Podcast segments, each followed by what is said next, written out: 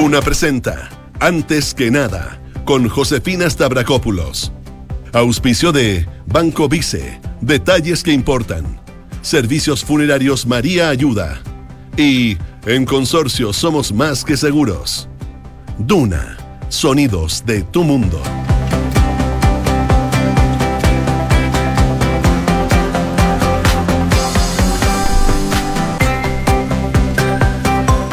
Mañana con 31 minutos. Muy buenos días. ¿Cómo están ustedes? Bienvenidos a una nueva edición de Antes que nada aquí en Radio Duna. Día miércoles 7 de diciembre, miércoles con sabor a jueves o con sabor a viernes, como ustedes quieran, porque mañana es feriado. Mañana 8 de diciembre es feriado. A esta hora en Santiago, 14 grados de temperatura. La máxima va a llegar hasta los 32 grados. Nuevamente va a ser alta la temperatura acá en la capital y se va a mantener por lo menos de aquí al domingo esa máxima de 32 grados. Si nos vamos a otras zonas del país donde nos escuchan, por ejemplo en Viña del Mar y Valparaíso en el 104.1, a esta hora hay 11 grados, cielos cubiertos con nubosidad parcial, algo de neblina, pero va a ir variando a despejado durante la tarde. La máxima va a llegar hasta los 22 grados de temperatura. Si nos vamos un poquito más al sur en Concepción a esta hora hay cielos cubiertos con algo de neblina también, 15 grados máxima de 18 el día de hoy va a estar principalmente cubierto y con viento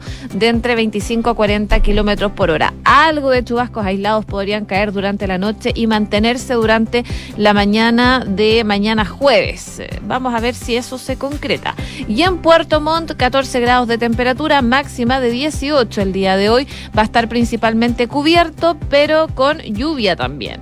Lluvia que se mantiene durante todo el día de hoy. Incluso podrían sumarse tormentas eléctricas, viento de entre 40 y 60 kilómetros por hora. Y esta lluvia va a ir bajando en intensidad en los próximos días, pero se espera que esté de forma intermitente de aquí al domingo, según el pronóstico extendido de la Dirección Meteorológica de Chile. Eso, por supuesto, en las zonas donde no se escuchan. Les recordamos que mañana comienza la peregrinación al santuario de Lo Vázquez. eh, considerando que el Día de la Inmaculada Concepción se celebra eh, este jueves, se estima que la peregrinación hasta la iglesia ubicada a la altura del kilómetro 79 de la ruta 68 comience eh, ya mañana, algunos lo van a hacer hoy día. El cierre total del camino entre Santiago y Valparaíso se va a realizar entre las 18.30 de hoy miércoles 7 de diciembre hasta el jueves a las 8.30 de la mañana. Solo se va a permitir traslado de vehículos de emergencia y también los vehículos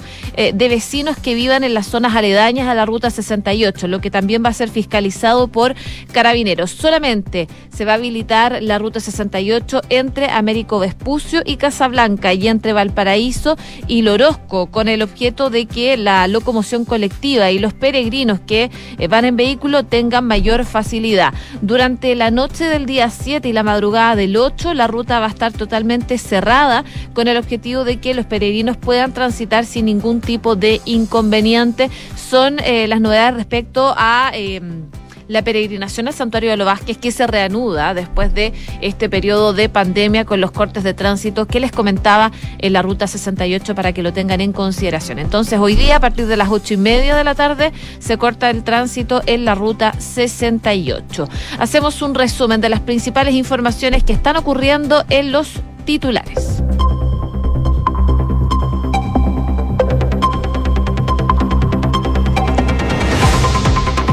Tras 13 horas de negociaciones, los partidos no lograron un acuerdo para un nuevo proceso constituyente. El presidente de la Cámara Baja, Vlado Mirosevich, señaló que las tratativas continúan hoy día en el ex Congreso.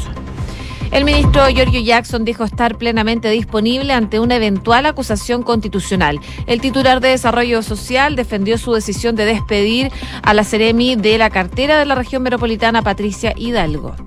La Corte Suprema incluyó a Nayalet Mancilla y Juan Agustín Meléndez en la quina para fiscal nacional. Ahora el presidente Gabriel Boric va a tener que elegir nuevamente un nombre para proponer al Senado que debe ser aprobado por dos tercios de los votos. El Banco Central mantuvo la tasa de interés en 11,25% tras 17 meses de alzas consecutivas. Los consejeros señalan que mantendrán la tasa en ese nivel hasta que el estado de la macroeconomía indique que el proceso de baja de la inflación se haya consolidado. Mientras tanto, hoy se da a conocer el IPC de noviembre.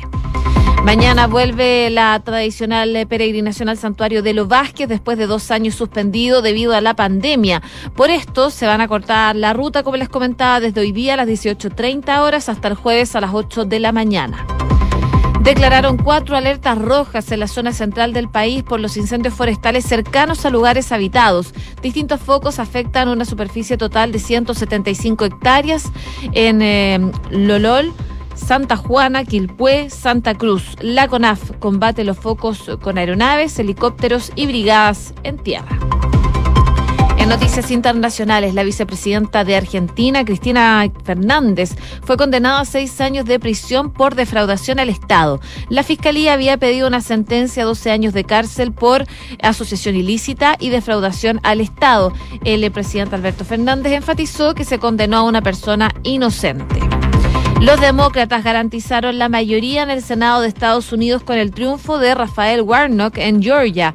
El partido de gobierno va a gozar de una mayoría de 51-49 en el Congreso, sumando un escaño a la actual configuración de 50-50. Sin embargo, habrá una gestión dividida ya que los republicanos tomaron el control de la Cámara de Representantes por escaso margen. Y en el deporte ya el viernes se retoman los partidos del Mundial de Qatar 2022 con los encuentros de los cuartos de final. A las 12 Croacia se enfrenta a Brasil mientras que a las 16 Argentina lo hace frente a Países Bajos. Esto luego de los partidos de ayer. España quedó fuera en octavos de final, pasa Marruecos a cuartos y Portugal goleó a Suiza y Portugal por supuesto pasa a cuartos de final. 6 de la mañana con 37 minutos. Comenzamos la mañana informados en Antes que nada con Josefina Stavrakopoulos. Partimos revisando, por supuesto, las eh, principales informaciones que están marcando la jornada de este día miércoles 7 de diciembre. Una de ellas tiene que ver, por supuesto, con el proceso constituyente y ayer, de hecho, lo anunciaba el presidente de la Cámara de Diputados bien tarde. Eh, decía que lamentablemente no tenían información concluyente que dar debido a que han decidido eh, continuar con las conversaciones hoy día. Ayer y tras 13 horas de negociaciones, los partidos políticos con representación parlamentaria no lograron nuevamente un acuerdo para iniciar un nuevo proceso constitucional en el país, debate que se ha extendido por más de tres meses. En la jornada, el oficialismo y la oposición no lograron ponerse de acuerdo con respecto al órgano que se va a encargar de redactar la nueva Carta Magna. Dice que luego de 13 horas y media, eh, dicen, comprenderán, ya no es posible un acuerdo hoy día. Nos parece que lo mejor es postergarlo para mañana, decía Mirosevic. Pese a no lograr un pacto, el titular de los diputados y diputadas valoró el esfuerzo que han hecho los partidos políticos, dice que eh, concurrieron y han hecho todo la, a la mejor disposición para tener un espíritu republicano y entendemos que hay que llegar a un acuerdo, sin embargo hoy día no fue posible eso, así que van a ver qué pasa mañana. En esa línea, Mirosevic llamó a la tranquilidad, dice que estos acuerdos demoran porque están hablando de algo que es muy importante para el país, que tiene que ver con los próximos 40 años, nuestra herencia a las próximas generaciones. Por lo tanto, nada de esto es fácil. La buena noticia es que nadie se ha levantado de la mesa y seguimos dialogando en un buen tono. Por su parte, el presidente del Senado, Álvaro Elizalde, eh, indicó que las propuestas que se han puesto sobre la mesa no han sido satisfactorias para las partes. Parte de lo que dijo entonces el presidente del Senado, Álvaro Elizalde. Tenemos todavía algunos días. Sin duda que nos habría encantado poder darle hoy día una noticia positiva al país, señalar que tenemos un acuerdo, que hay un itinerario, que tenemos un mecanismo que se ha establecido con participación de todos estos actores. Pero también tenemos que comprender que existen legítimas diferencias, puntos de vista distintos, que tienen que ver con la historia, tienen que ver con las concepciones ideológicas, tienen que ver con las características de quienes han participado de este diálogo. Y bueno, el esfuerzo que estamos haciendo es plantear alternativas que puedan ser satisfactorias para todas las partes. Lamentablemente eso hasta ahora no ha acontecido. Palabras entonces de Álvaro Elizalde que decía que también que existen distintas visiones. Hay quienes plantean que el órgano constituyente debe ser íntegramente elegido por la ciudadanía y hay quienes plantean que debe ser un híbrido. Vamos a ver cómo continúa la jornada del día de hoy con estas negociaciones para un nuevo proceso constituyente. 6 con 40. Estás en Antes que nada con Josefina Stavrakopoulos. Duna 89.7. Nayalet Mancilla, fiscal regional de Ñuble, y Juan Meléndez, fiscal eh, nacional subrogante, son los nuevos nombres que comprenderá la quina para fiscal nacional luego del rechazo por parte del Senado de José Morales y la renuncia también de Rodrigo Ríos. La lista ahora va a ser enviada al presidente Gabriel Boric, quien tiene que escoger uno de estos cinco que están en la quina. Además de los dos ya mencionados e integrantes de la quina, está el abogado Ángel Valencia, la jefa de la Unidad Anticorrupción Marta Herrera y el fiscal regional de Aysén, Carlos Palma. Así que ahí están los cinco nombres que va a tener que elegir uno el presidente Gabriel Boric. Ahora, ante los nuevos nombres, los senadores que deben aprobar o rechazar la propuesta presidencial luego de que eh, esté presente ante la Comisión de Constitución se ha mostrado bastante llano, transversalmente, aunque no eh, conocen en profundidad sus fallos o actuaciones en sus cargos, creen que son candidatos competentes para el cargo y así lo explica, por ejemplo, el senador republicano Rojo Edwards. Él dice que todavía no tenía una opinión porque la referencia que tiene eh, son todavía muy superficiales y espera durante los próximos días poder hacerse una idea de los candidatos. El senador contrario al gobierno aseguró que en su opinión no hay ningún senador independiente, si es oficialista u opositor, que tenga como intención rechazar la nómina del presidente, comentando que eso quedó demostrado en la votación de Morales, en donde los apoyos vinieron de todos los sectores políticos. Lo mismo comentaba el senador del PPD, Jaime Quintana, quien pertenece a la única bancada que votó totalmente a favor de Morales el pasado miércoles. Él dice que el costo de rechazar de nuevo corre en contra del Senado, asegurando que él cree que tienen que cuidar al Ministerio Público y eso significa que el Senado no puede seguir rechazando eternamente. Sobre la composición de la quina, Quintana recalcaba que la discusión de si es continuidad o es continuidad el nombre que se elija ya no es tema porque la mayoría de los nombres, el 80%, que son parte de la institución y eso no necesariamente va a ser una continuidad. Y además recalcó que el nuevo fiscal va a tener que trabajar con las fiscalías regionales y todo el personal que haya dentro.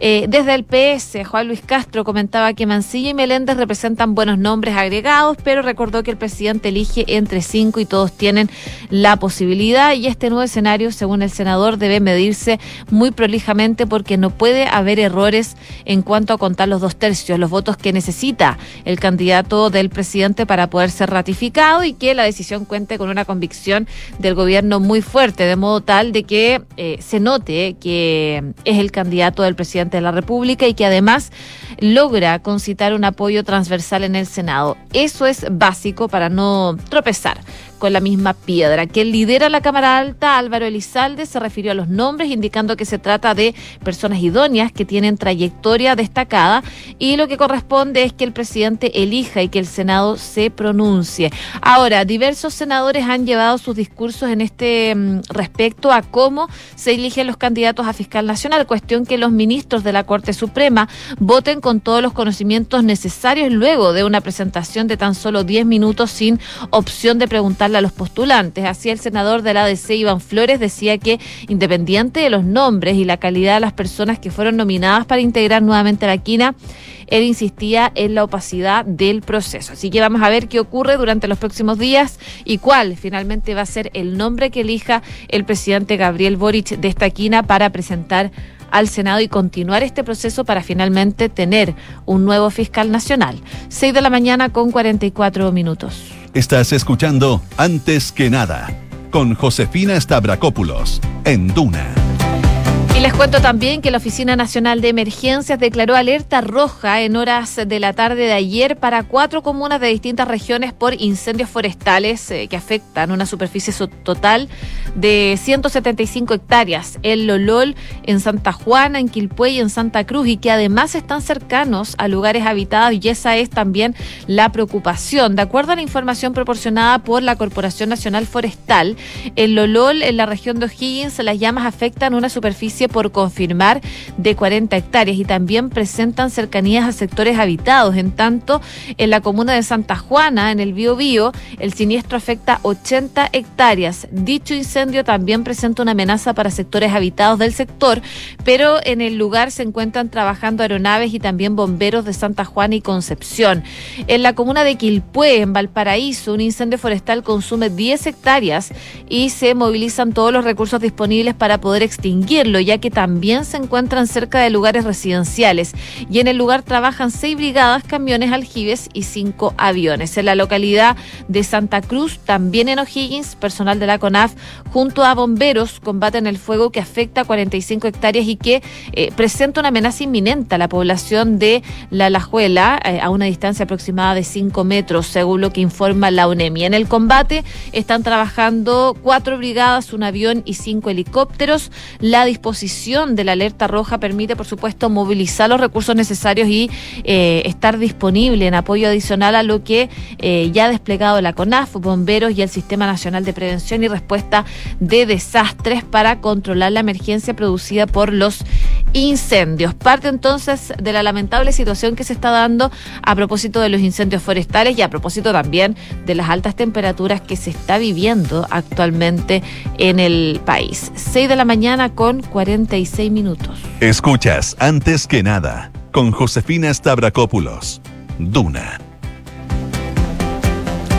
en noticias internacionales, por supuesto, muy pendientes a lo que está pasando en Argentina, porque finalmente se dio a conocer el eh, veredicto de la justicia en Argentina eh, por el caso que afecta a Cristina Fernández, a la vicepresidenta del país. En una situación normal, la lectura de un veredicto suele estar asociada al cierre de un caso o la conclusión de una historia, pero con Cristina Kirchner eh, sabemos que nada es muy normal y así quedó en evidencia, de hecho ayer cuando el Tribunal Oral Federal 2 decretó la sentencia contra la vicepresidenta de Argentina por este llamado caso eh, Vialidad, en el que se condenó a pasar seis años en prisión por considerarla autora penalmente responsable del delito de administración fraudulenta en perjuicio de la administración pública, según lo que aseguran los jueces. El fallo, que no tendrá efecto inmediato debido a la inmunidad que carga eh, ella, la vicepresidenta, y la posibilidad de apelar, pese a que este dicte también la inhabilidad para acceder a cargos públicos de forma perpetua.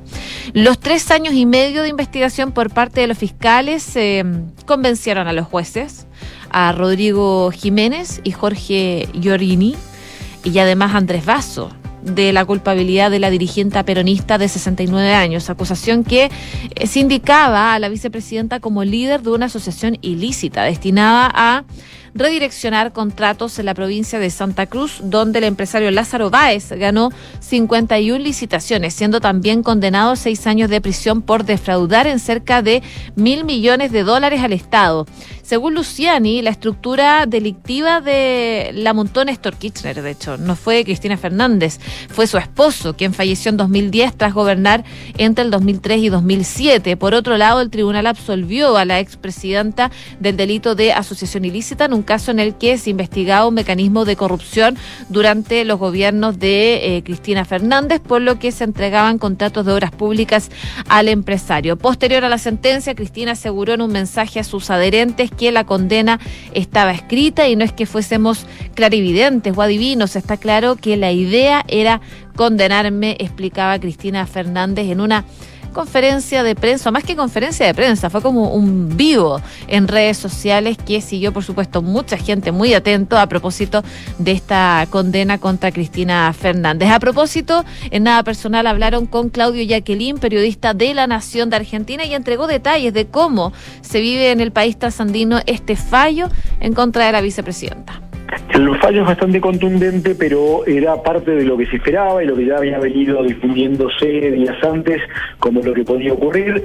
Que quedara fuera la figura de asociación ilícita, que es eh, un tipo penal bastante cuestionable, y que por lo tanto el máximo de pena al que se podía llegar con esta calificación podía ser el que se, el que se dio. Por lo tanto, eh, yo diría, la sorpresa no es tal, de hecho la propia Cristina Kirchner había dicho que ella daba por cierto que sería condenado, eh, y lo que sí yo diría es que las noticias del día sí son la condena y a eso se agrega el anuncio de la propia Cristina Kirchner diciendo que eh, no se va a presentar como candidata a ningún cargo el eh, próximo el próximo año.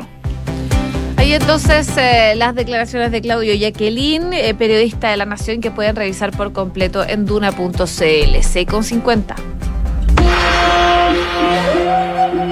Datos, estadísticas y curiosidades. Todo lo que necesitas saber sobre Qatar 2022 está en Duna Mundial con Francesca Ravizza. Fiasco español y fiesta marroquí y también portuguesa. Ayer, Marruecos impuso por penales ante la joven España de Luis Enrique, que no pudo con la presión de los 12 pasos. La ciudad española en el norte de África, Melilla, repletó las calles de celebraciones marroquíes quienes por primera vez clasificaron a los cuartos de final de un mundial. Y Portugal se dio el lujo de dejar a Cristiano Ronaldo en la banca y mandar a la oncena titular a un Gonzalo Ramos que deleitó con un triplete en el 6 a 1 ante Suiza. Ahora habrá receso de dos días y el viernes los equipos regresan a la acción para luchar por un cupo en las semis.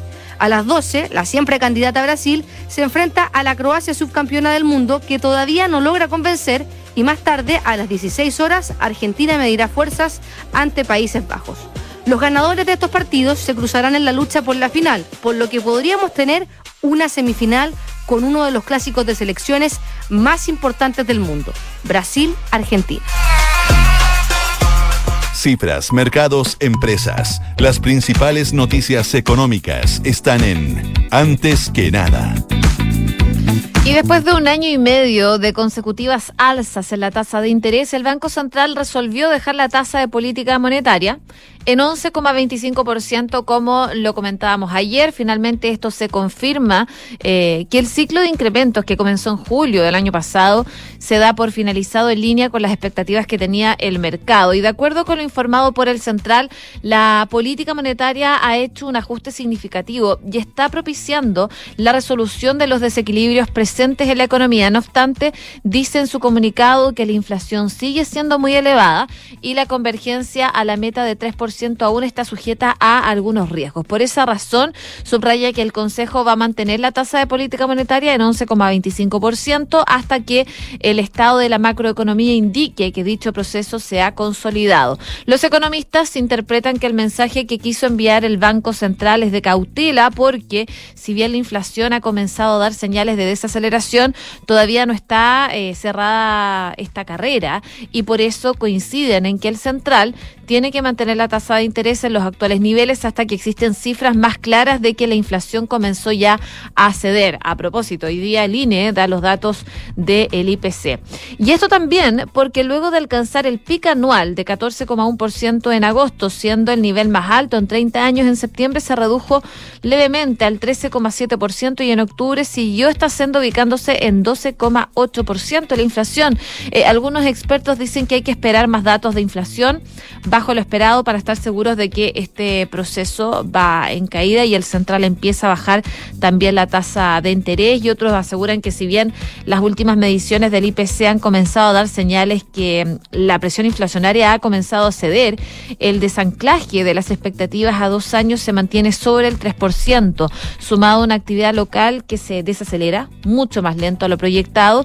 Y esto llevó al Consejo y en, y en general al mercado a esperar mayores señales de un proceso que entregue mayores evidencias de convergencias al 3% de inflación, parte de lo que dicen los expertos, pero claro, tras 11 alzas consecutivas, el Banco Central mantiene la tasa de interés ayer en 11,25% y se afirma que seguirá en ese nivel por lo menos hasta eh, consolidar el control de la inflación, que como les comentaba, el dato de la inflación se va a conocer hoy día por parte del INE.